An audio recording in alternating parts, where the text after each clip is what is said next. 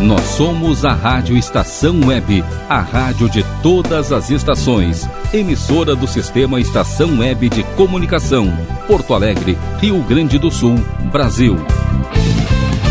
Rádio Estação Web.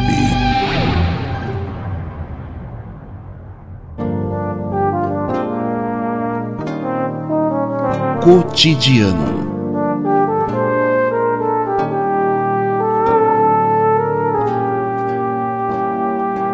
Apresentação Tânia Duarte. Boa noite, eu sou a jornalista Tânia Duarte e peço licença para estar com vocês na Rádio Estação Web, a rádio de todas as estações. O programa cotidiano tem como missão promover debates sobre as principais questões sociais, políticas e culturais. Na técnica e direção do programa, o nosso diretor da Rádio Estação Web, Rogério Barbosa. Rogério, se os nossos ouvintes quiserem falar conosco, como eles acessam as nossas redes sociais? Através do facebook.com barra Fica na Estação ou pelo Twitter e Instagram, seguindo-nos pelo arroba Rádio Estação Web, Tânia. Contamos com o apoio do Escritório de Advocacia Michel Soares e Advogados Associados, localizado na Rua dos Andradas, 1155, sala 302 Fone 51 30 84 0784. O debate de hoje será sobre democracia e o mundo do trabalho em debate. Lucrar com a dor. A Oxfam lança relatório sobre riqueza acumulada na pandemia, onde avança dados sobre o nível de riqueza dos multimilionários dos setores que mais lucraram com a pandemia e agora com o aumento dos preços da energia e do setor alimentar. Para falar sobre esse assunto, está presente a professora Gláucia Kampreger, doutora pela Unicamp, tornou academia para lecionar na área de macroeconomia e economia brasileira na graduação e pós-graduação da Unicinos, depois da Universidade Federal do Rio Grande do Sul e atuando desde 2021 na Universidade Federal da Bahia. Também recebemos o professor Luiz Lentes Júnior, doutorando em Sociologia pela Universidade Federal do Rio Grande do Sul, Possui mestrado em Economia e experiência nas seguintes áreas: Sociologia Econômica, Organização Industrial e Inovação. Boa noite, professora Gláucia. Tudo bem com a senhora? Boa noite, Tânia. Boa noite, professor Luiz. Boa noite, Tânia. Boa noite, Tânia e Rogério, também que está, está conosco, né? E, e já aproveito para agradecer pela, pela nova oportunidade. Professores, eu pergunto: é possível ter democracia em uma sociedade com cada vez menos renda e trabalho? Uh, bom, Tânia, eu essa é uma pergunta que acho que demoraria muito, né, horas para a gente né, debater e responder. Uh, e eu acho que a Glaucia até tem muito mais a dizer do que eu sobre isso aqui, mas eu gostaria de, de começar uh, trazendo alguns pontos para o ouvinte, né, tentando localizar essa discussão. Né? Primeiro, essa relação democracia e trabalho. Né? O trabalho ele não é uma condição da democracia. O trabalho, né, aquele mais clássico, como a gente conhece, né, é, ele não é uma condição da, da, da ele, ele, também opera em regimes autoritários. Né? O que talvez a gente possa discutir é uma ideia de trabalho que ele trabalho assalariado, que sim talvez a gente abra uma discussão correta a respeito. Mas essa coisa do trabalho assalariado é a democracia? Sim, eles têm uma relação e, e eu acho que a gente tem um bom debate a respeito. Né? E nesse aspecto eu queria trazer um relato eu, para ilustrar aquilo que a gente vai falar hoje, talvez, é, e que tem que ver com uma. Eu, um mês atrás eu tive visitando São Bernardo do Campo. Né? Para quem não conhece, São Bernardo do Campo é uma das cidades mais industrializadas, ou foi uma das cidades mais industrializadas do estado de São Paulo. Né? E naquela ocasião eu tive em duas grandes fábricas, uma delas numa multinacional que tá, instalada, está instalada lá desde os anos 60, mais ou menos. Né? E eu conversava então, na época, nessa ocasião, com as pessoas que lá trabalhavam, algumas das pessoas.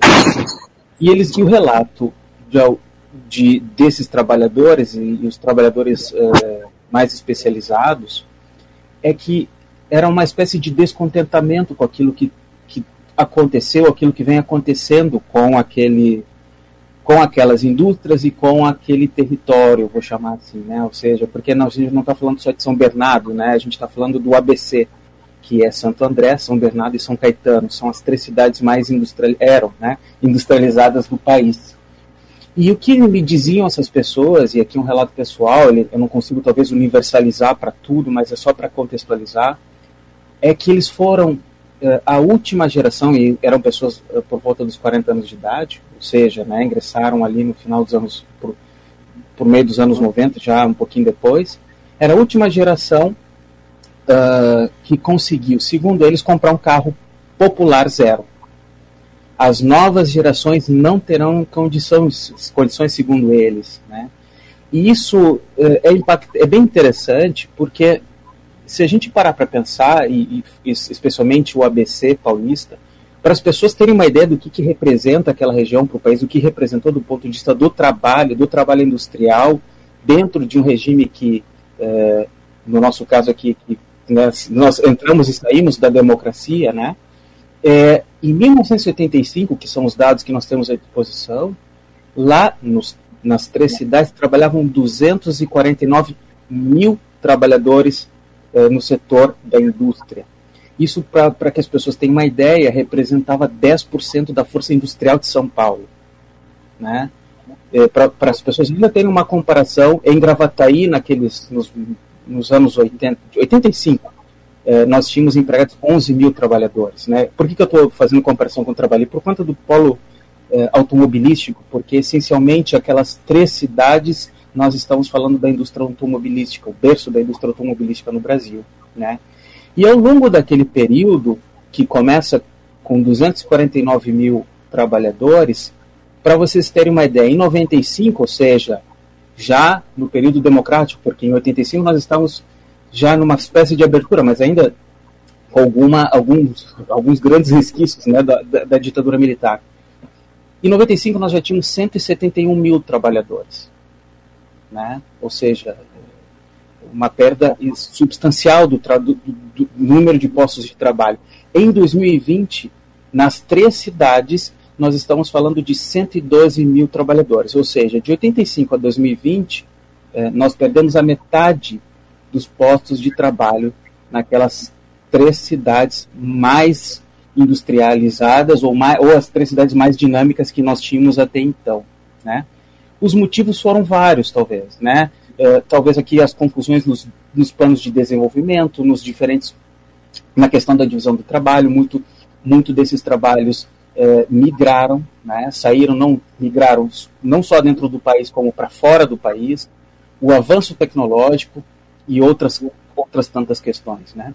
Mas por que, que eu faço essa relação com a democracia? Porque uh, talvez as pessoas não consigam ainda, ou alguns não lembram, né, ou outros tantos, talvez só para refrescar a memória, naquelas três cidades, dada a concentração de trabalhadores, nós tínhamos a real, ou os trabalhadores naquele período, tinham a real possibilidade e capacidade de travar a indústria.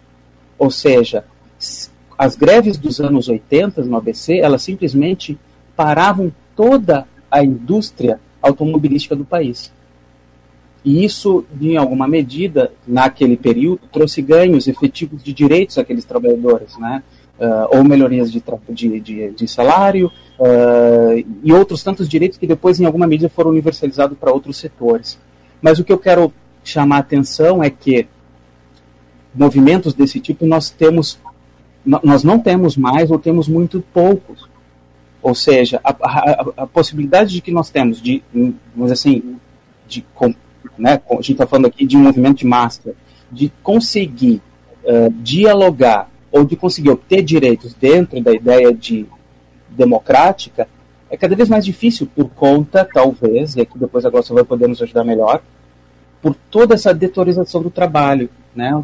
E aí é, uma, é um problema muito mais uh, que não é um problema do ABC, mas é um problema da, da própria origem do, tra do, do, do, trabalho no capitalismo, né, que a tendência é a economia de trabalho, do que qualquer outras coisas. Então tem, tem uma questão aí mais complexa ainda para a gente discutir. Mas ao longo do tempo foi isso. Nós, como exemplo, né, o ABC, nós fomos perdendo, e assim nós fomos perdendo capacidade de mobilização, capacidade de renda, porque os, os, o trabalho, os trabalhos não, o trabalho não voltou, né, e assim por diante.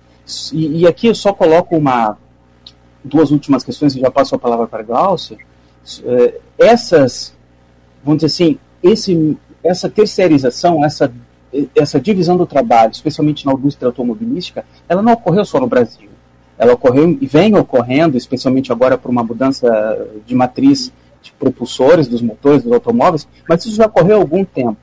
Mas no Brasil nós não fizemos a passagem desses trabalhos por trabalhos mais produtivos, com salários maiores, né, e, e, assim por diante. E aí é uma outra questão e uma outra dificuldade ainda que nós temos. Né.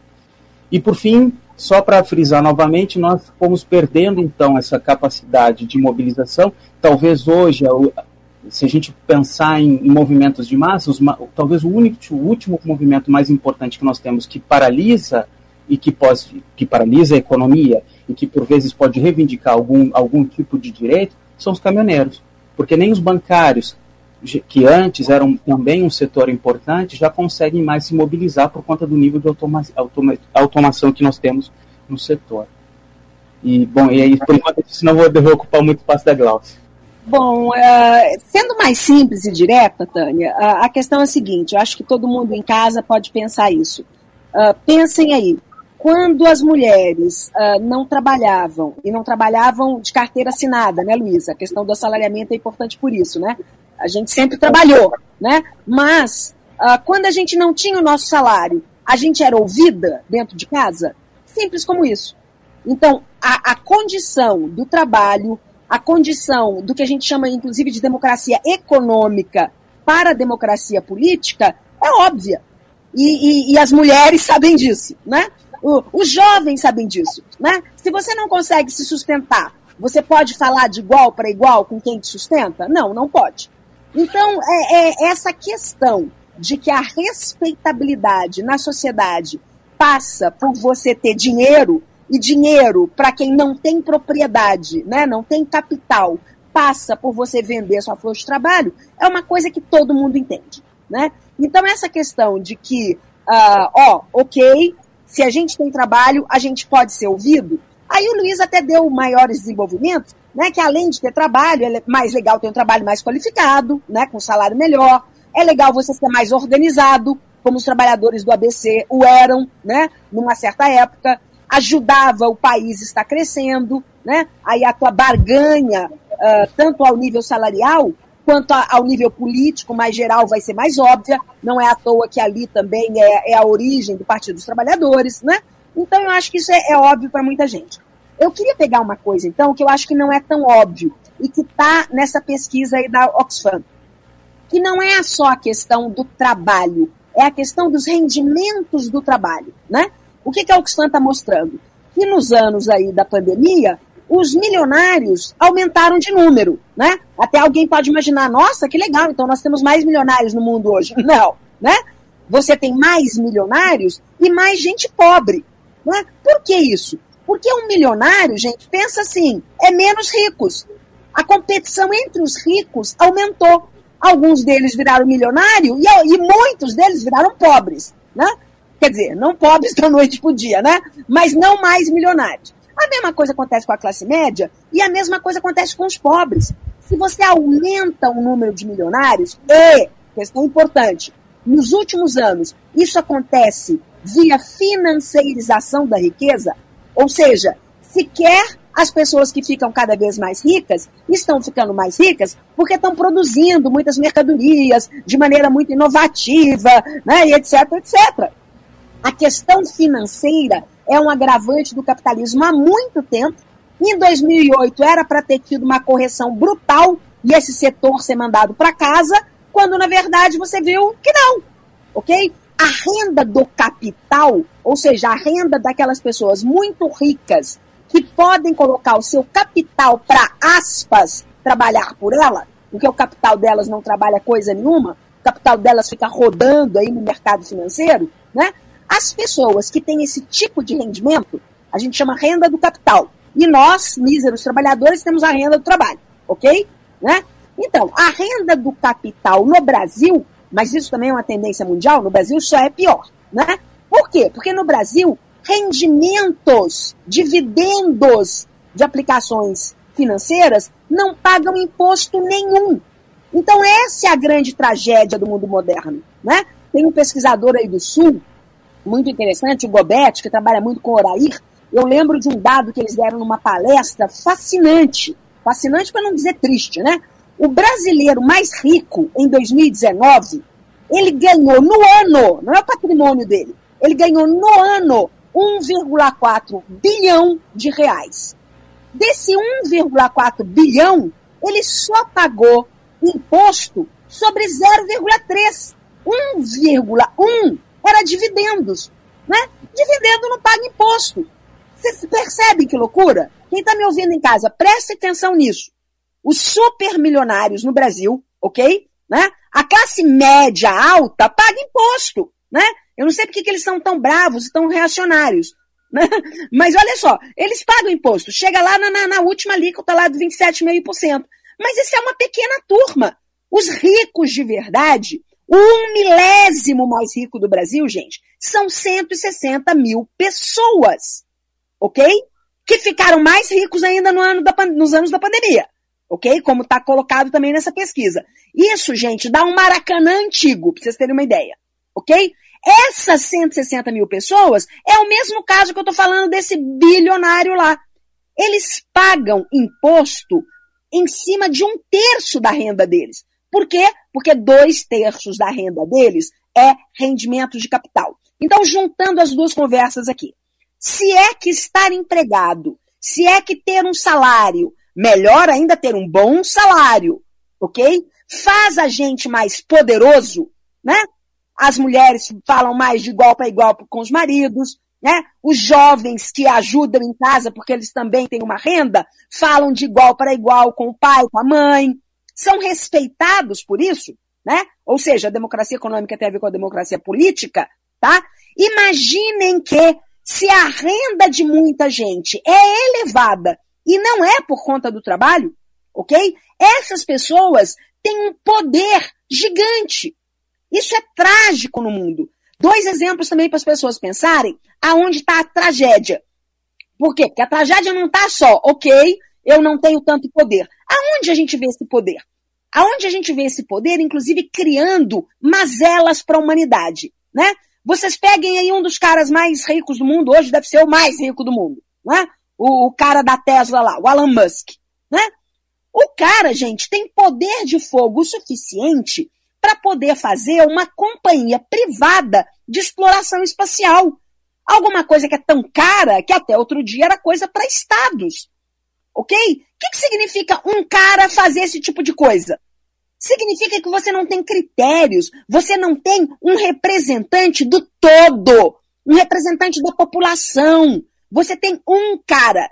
Esse um cara, se ele resolve soltar uma porrada de satélite, né, entre a Terra e a Lua, ele faz. E o que está acontecendo no mundo hoje? A pesquisa científica está atrapalhada, porque não dá nem para ver direito o que está acontecendo lá nos astros longínquos, porque tem uma porrada de satélite lá do senhor Tesla. Então, esse é um exemplo. Quer ver um outro exemplo de racionalidade ligada a quem tem muito dinheiro? Dubai aquela cidade que tem o prédio mais alto do mundo, uma porção de prédios gigantescos, né? Eu, eu chamo isso de supositórios de Deus, né? Que é para mostrar que você tem muito poder aí. Aí você coloca aqueles arranha-céus gigantíssimos, né? Mas eles fazem também ilhas artificiais, fazem isso, fazem aquilo, fazem aquilo outro, né? Tudo na base da racionalidade privada, ok? Exibir, mostrar lucro, mostrar que está muito bem, obrigado. Vocês querem ver o que, que acontece do ponto de vista da coisa do todo, da racionalidade do todo, é uma cidade que está ameaçada de desaparecer. É uma cidade que os caminhões têm que esvaziar os esgotos dos prédios. Então, olha só, a, a, a, falta de democracia econômica leva à falta de democracia política e leva à irracionalidade do planejamento urbano.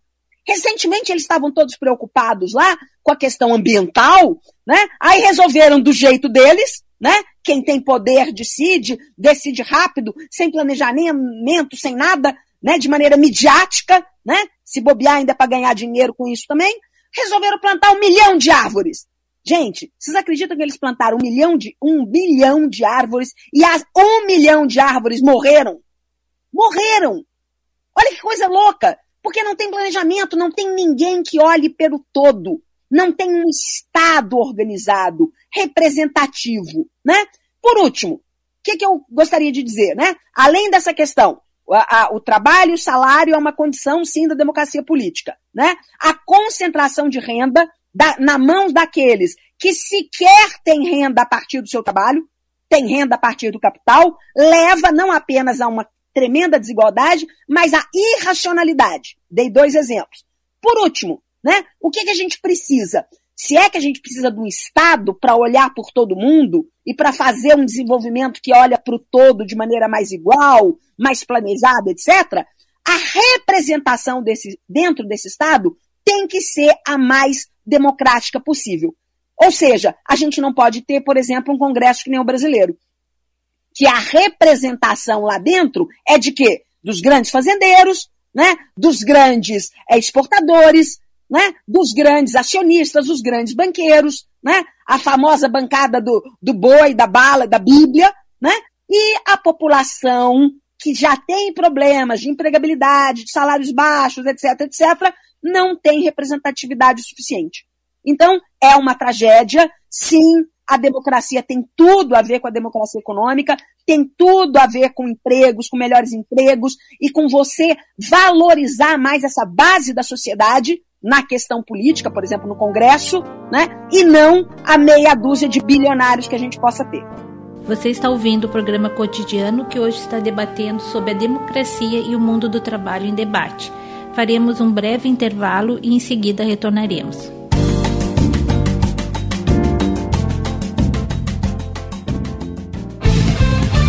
Rádio Estação Web. Escritório de Advocacia Michel Soares e Advogados Associados. Atuação especializada em direito do consumidor, trabalhista, civil, administrativo e previdenciário. Agende seu horário pelo fone 51 30840784 ou pelo WhatsApp 51 99314 1544. Michel Soares e Advogados Associados. Rua dos Andradas, 1155 sala 302, em Porto Alegre. Lisa Fantasias. Venda, aluguel e confecção de fantasias do infantil ao adulto. Extremamente confortáveis, nas melhores cores e com os melhores modelos, feitos sob medida para agradar aos pequenos e encantar os adultos. Rua Duque de Caxias, 272, em Viamão. Atendimento em horário comercial. Ligue 5199880 7164 e surpreenda com Lisa Fantasias. Você tem um sonho de escrever, publicar e fazer seus livros serem colocados com sucesso nas livrarias em formato impresso ou digital? Conheça a Casa de Escriba, empresa especializada em projetos editoriais, artísticos e gráficos. A melhor parceria para escrever a sua história. Casa de Escriba. Para mais informações, ligue 51 99115 2090. DNB Gráfica e Marketing Digital. Tudo para divulgar seu produto ou serviço. Gerenciamento completo de redes sociais com pacote de artes personalizadas. E ainda banners, panfletos, cartão de visita, brindes, adesivos e muito mais. Entrega em até cinco dias úteis. Consulte condições. DNB Gráfica e Marketing Digital. Entre em contato e peça seu orçamento. 519940027 onze. Está precisando de uma direção em sua vida? Fale com Pai Norberto de Bará. Trabalhos espirituais para a saúde, abertura de caminhos, amor e prosperidade no ambiente empresarial. Jogo de búzios com hora marcada. Ligue 51 992944529. Pai Norberto de Bará, Rua Acre 40, bairro Lomba do Pinheiro, em Porto Alegre. Primavera, verão, outono, inverno. O que você ouve? Estação Web.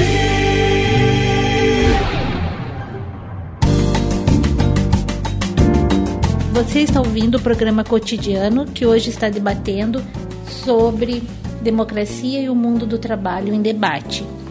Participam a professora doutora Gláucia Gramberger, da Universidade Federal da Bahia, e o professor doutorando da Universidade Federal do Rio Grande do Sul, Luiz Lentes Júnior.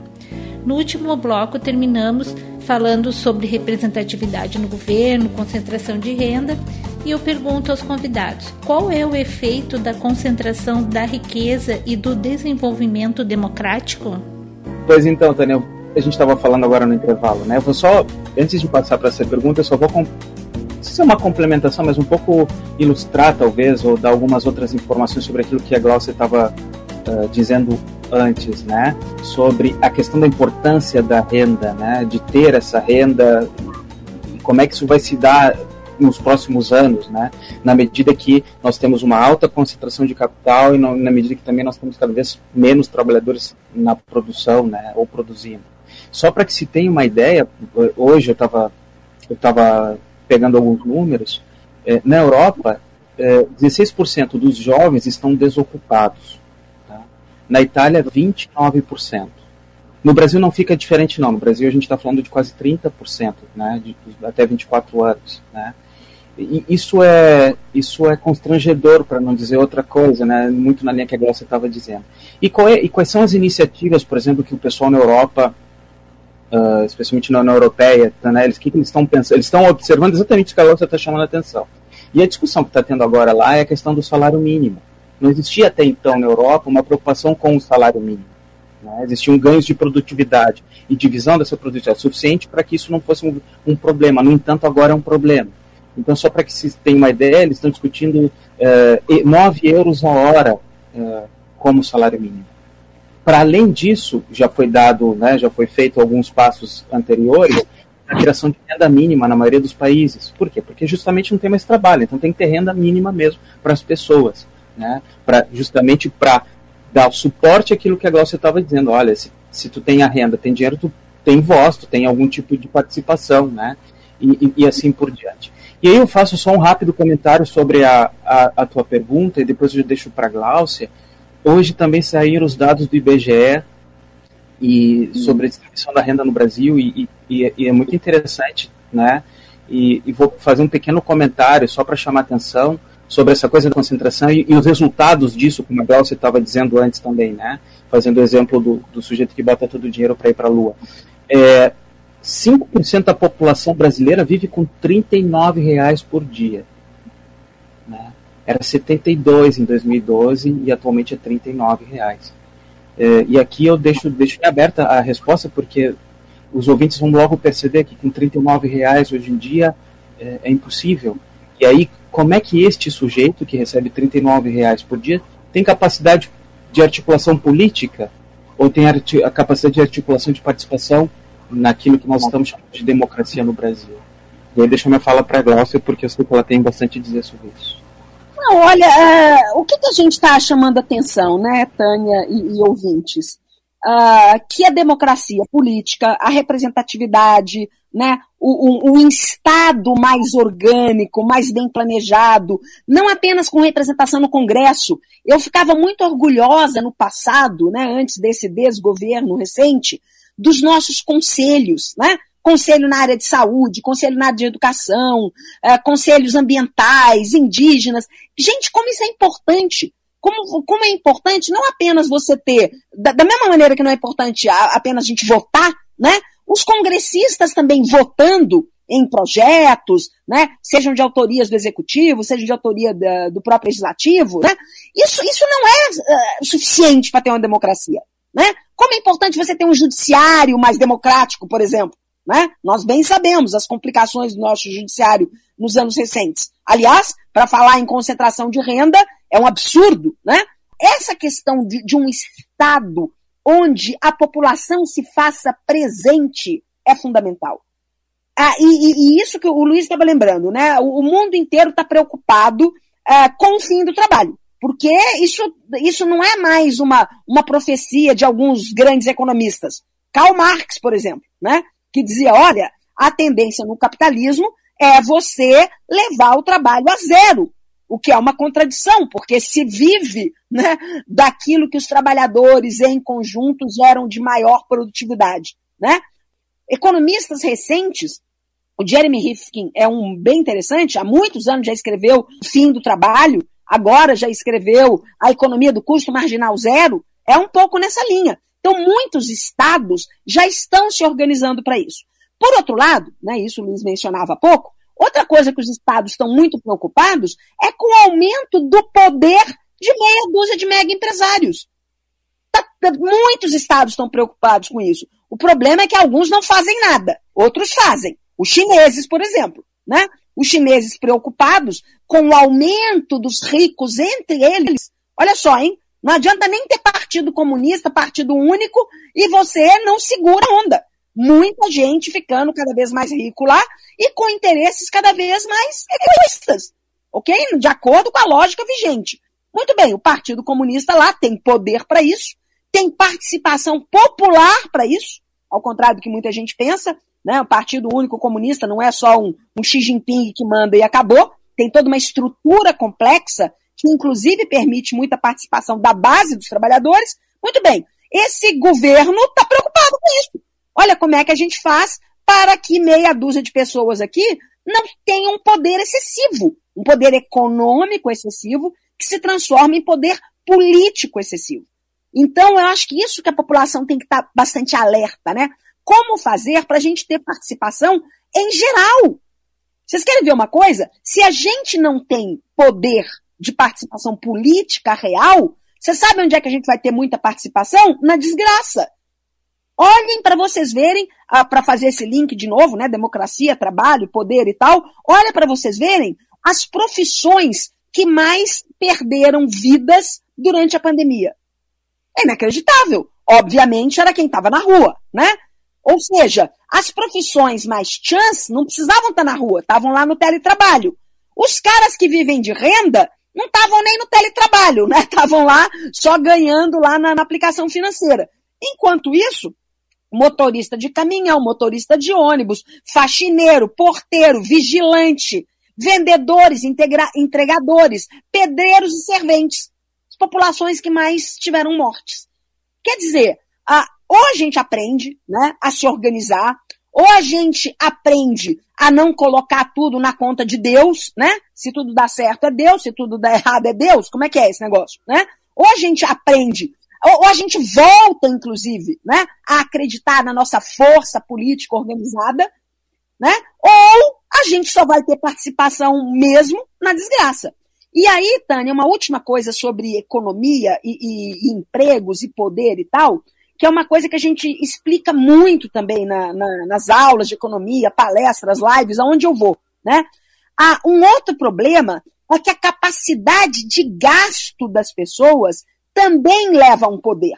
Você quer ver uma coisa? Né? Tem um economista brilhante chamado Kalec que ele diz o seguinte: os trabalhadores gastam o que ganham. Os capitalistas ganham o que gastam. O que, que significa isso? Não é? Tudo quanto é dinheiro que você botar na mão do trabalhador vira gasto. E por incrível que pareça, o gasto do trabalhador vira lucro na mão do capitalista.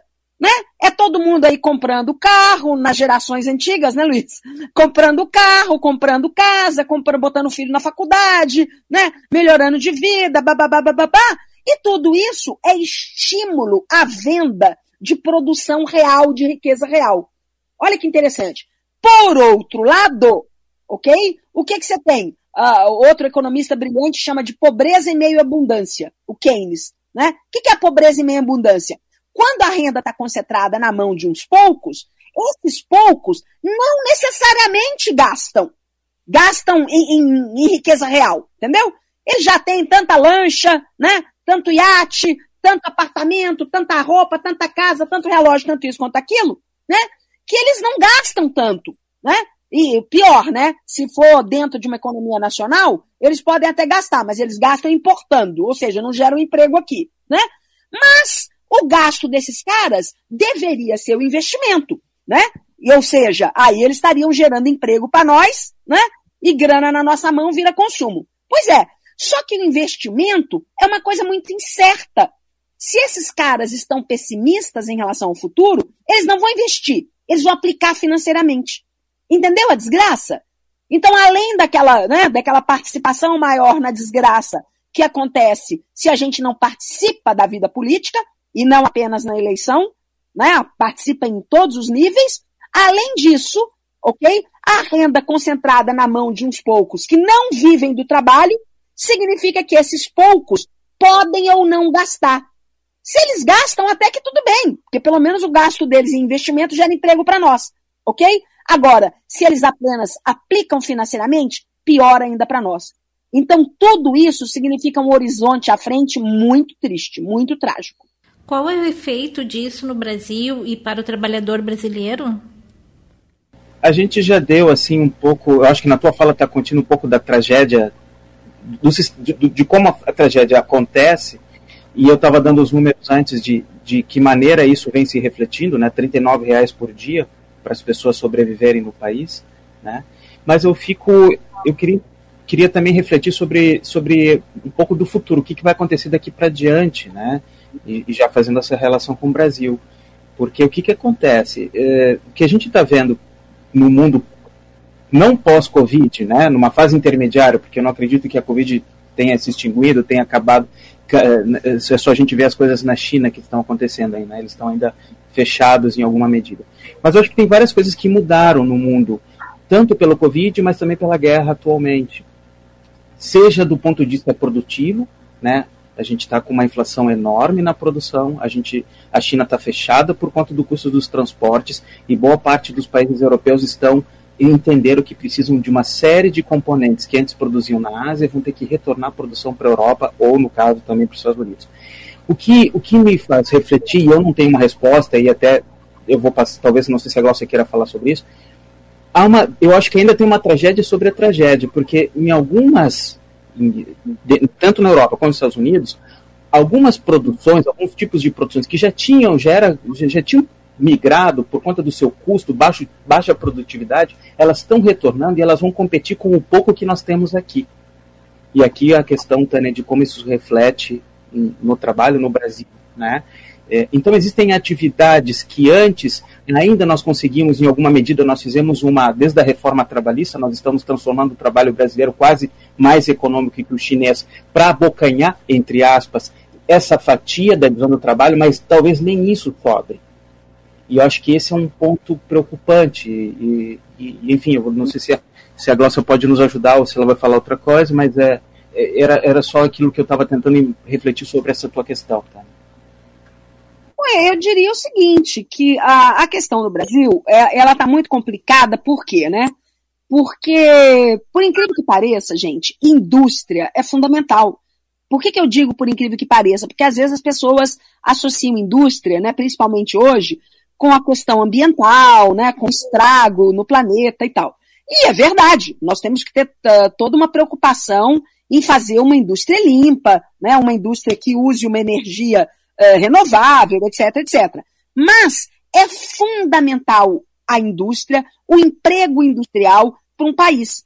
O Brasil, ele é um país que a gente chama de tardio, né? A gente começa o nosso desenvolvimento capitalista no século XX, quando uh, outras uh, ex-colônias né, já tinham começado. Né, já estavam ali, Estados Unidos já estava disputando hegemonia com a Inglaterra no início do século XX.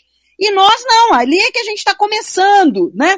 Uh, na verdade, a gente tem um pouquinho de indústria lá no final do século XIX e tal, mas né, nós fomos tão tardios né, para abrir uh, mão da escravidão, né? que vergonha nacional, né? o último país do mundo a abolir a escravidão, então, a gente foi devagar com isso. Muito bem, depois até que a gente fez direitinho o dever de casa, né? E a gente começou a acelerar, a fazer uma série de, de planos, né? De, de, de ter uma ideia de um projeto nacional, e nesse projeto a indústria tinha que entrar. Não necessariamente a gente precisa concordar com os, os que foram feitos, né? Por exemplo, desde o Juscelino, a gente fez aquela parceria lá, capital privado brasileiro, né? Entrando aí com as indústrias mais simples, mais de componentes e tal, capital estrangeiro, né? Entrando com as indústrias mais complexas, de alto nível tecnológico, mas que em geral só vinham para cá para montar e não traziam as tecnologias, e o Estado, né? Entrando com o grosso do investimento em infraestrutura, energia, né? Estrada de rodagem, por exemplo, né? O Estado, o Estado fazia estrada, o capital estrangeiro fazia os carros e a burguesia brasileira, nas suas indústrias, fazia aí o freio, a pastilha, né? Enfim, essa era uma história que a gente fez, que tem também os seus lados ruins, mas a gente estava fazendo, né? Nossa, na época então de Getúlio Vargas, muito mais modernização até do que nesse período aí do Juscelino e tal, né? Os governos militares, a despeito também de ter muita corrupção, muito isso, muito aquilo, né? Mas pelo menos ali na, na, na época do Geisel, você tinha também, né, os PNDs, que eram chamados na época, Planos Nacionais de Desenvolvimento e tal. Por incrível que pareça, gente, eu acho uma, uma loucura, né, o golpe que foi dado aí na Dilma e tal. Por quê? Porque o que o PT estava fazendo era também isso. Era também desenvolvimento capitalista no Brasil. Por incrível que pareça, até menos focado na indústria. Podia ser um pouquinho mais focado na indústria, né? Mas no Brasil virou palavrão, a partir de uma certa época, fazer política industrial, né? Ajudar a indústria começou a virar, inclusive, meu Deus, corrupção. Não, gente, não. Todos os países capitalistas do mundo, e principalmente os retardatários que tiveram que dar saltos, tiveram que ajudar a sua indústria. Então, essa coisa de política, é, de, de escolher os campeões nacionais, que foi muito mal falado no Brasil, imagina se Coreia não fez isso. Né? Imagina se China, se Japão não fazem isso. Né? Então, ah, o que aconteceu? Nos anos recentes, Tânia, a gente foi desindustrializando o Brasil. E com isso, os empregos ficam empregos mais frágeis, que se paga menos.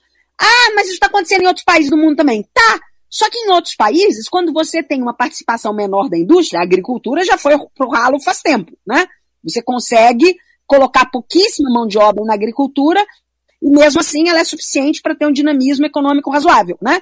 Muito bem. A indústria também perde participação, só que nos outros países, a, o setor serviços que ganha participação são serviços sofisticados, né? Ou ligado à finança, essa é a parte chata, né? Mas ligado também à coisa cultural, a coisa científica, né? Ou seja, são serviços de alto valor agregado.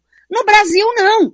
No Brasil, quando você desindustrializa, sobra. Que serviços que sobra? Sobra empregada doméstica, pedreiro e servente. É isso que sobra. Né? Salão de beleza e, e cortador de cabelo e sei lá o quê. Né? São serviços de cuidados, e mesmo esse da área de cuidados não é sofisticado. Por exemplo, medicina. A gente podia ter uma medicina melhor, né? Aliás, já temos um SUS, que não é ruim, aliás, nos salvou na pandemia, né? Mas a gente podia ter uma, uma medicina mais avançada, que espalhasse efeitos dinâmicos para a indústria. A gente podia ter mais biotecnologia, por exemplo, né?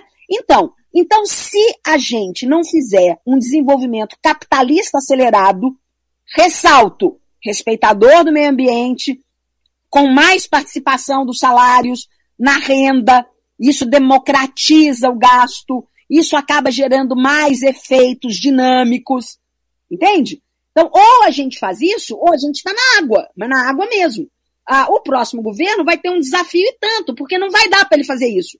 Ele vai ter que gastar um, uns primeiros momentos aí só para desfazer todos os males que foram feitos, né? E que pioraram em muito essas condições todas da democracia econômica e política.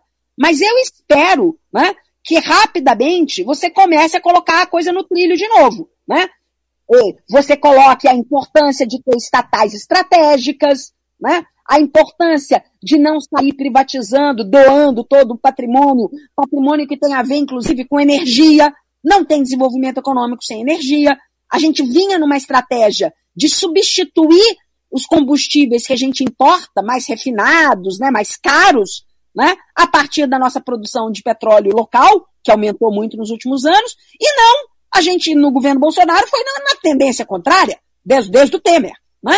Então, esse tipo de coisa é fundamental. A história do Brasil, ela ainda é uma história de incorporar muita gente no mercado de trabalho, formalizar, melhorar os salários.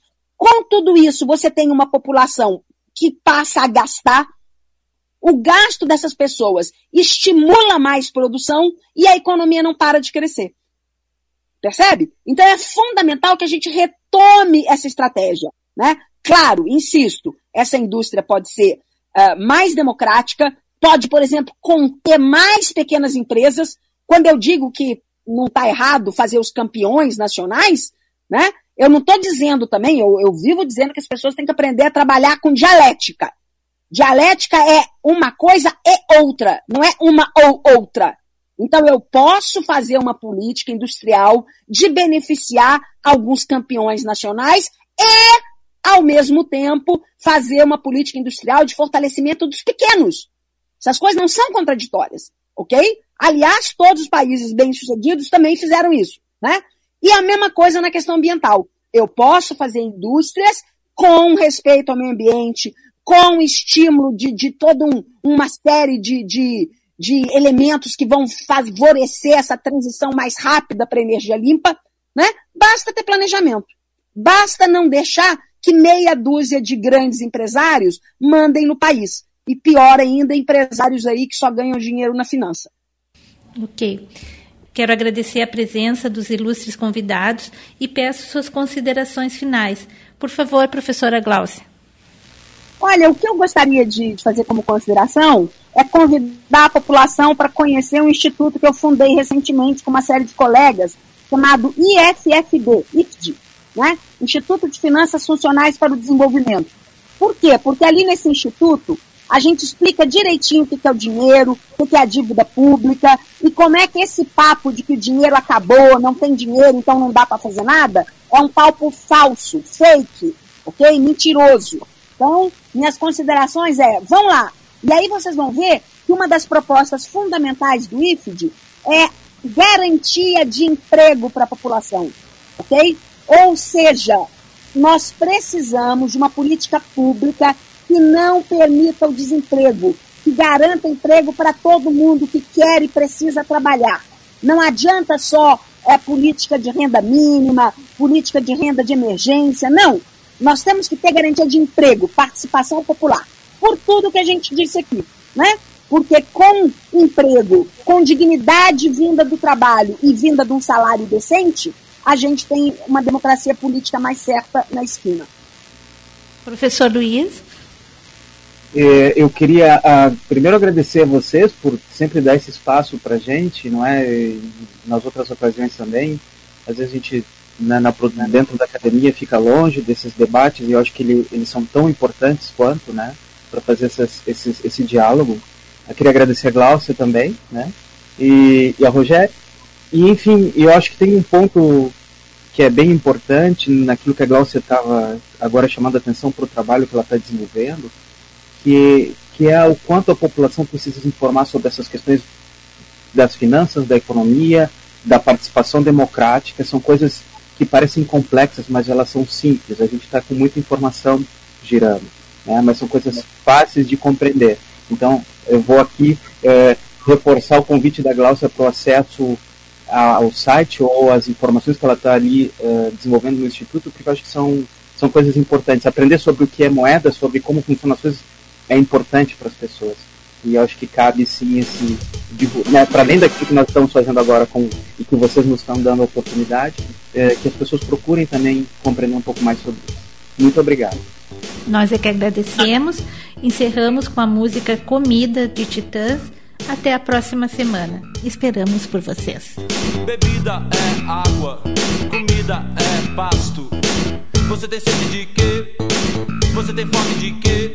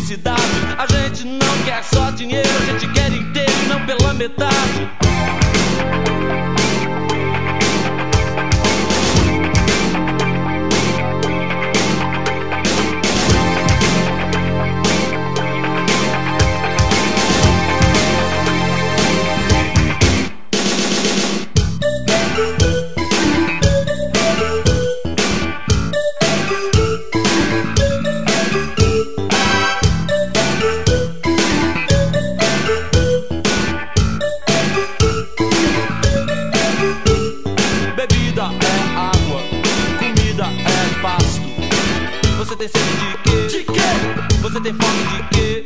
A gente não quer só comida, a gente quer comida, diversão e arte. A gente não quer só comida, a gente quer saída para qualquer parte. A gente não quer só comida, a gente quer bebida, diversão, balé. A gente não quer só comida, a gente quer a vida como a vida quer. A gente não quer só comer, a gente quer comer, quer fazer amor. A gente não quer só comer, a gente quer prazer para aliviar a dor. A gente só dinheiro, a gente quer dinheiro e felicidade. A gente não quer só dinheiro, a gente quer inteiro pela metade.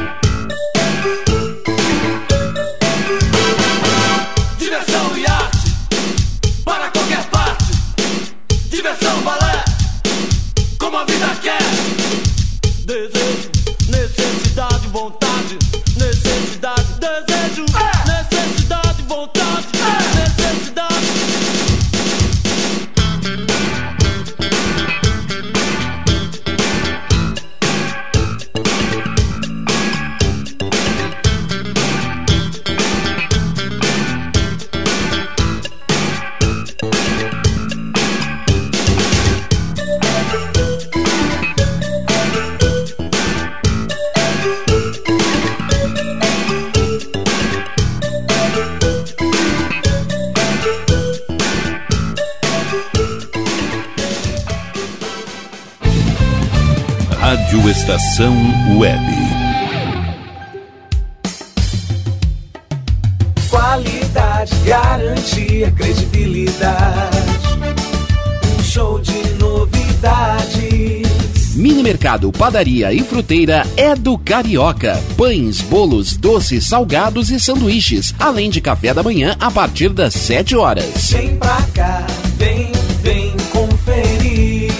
Aberto de segunda a sexta, das sete da manhã às seis e meia da tarde. Rua Ângelo Dourado, 220, em Porto Alegre. Vem pra cá.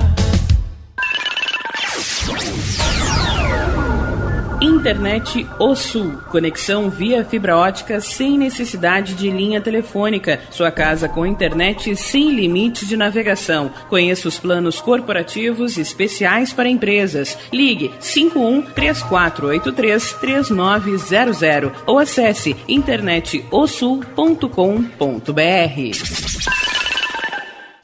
Conheça a Câmera 30, uma empresa de monitoramento da área de tecnologia especializada em armazenamento de imagens interativas. Veja o que acontece diariamente na capital e nos litorais gaúcho e catarinense pelo seu smartphone, de forma fácil e rápida. Escolha o plano que mais atende seus interesses e tenha uma janela aberta na palma da sua mão. Acesse câmera30.com.br ou pelo Instagram, arroba câmera 30. Para mais informações, ligue 51992463342.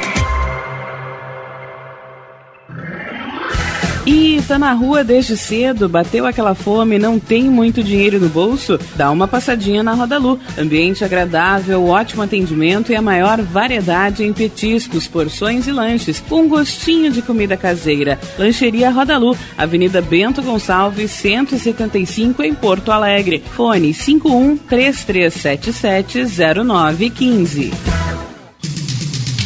Como anda a comunicação da sua empresa? Alcançou os resultados pretendidos? Se você deseja mudar o final dessa história, fale com a Consultoria Domênica, uma nova forma de comunicar para conectar negócios e celebrar resultados.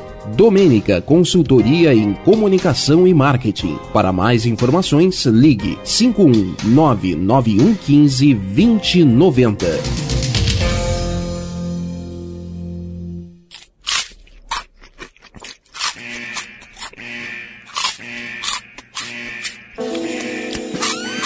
Atenção, os salgados anjos são extremamente gostosos e viciantes. Faça sua encomenda 51991394228.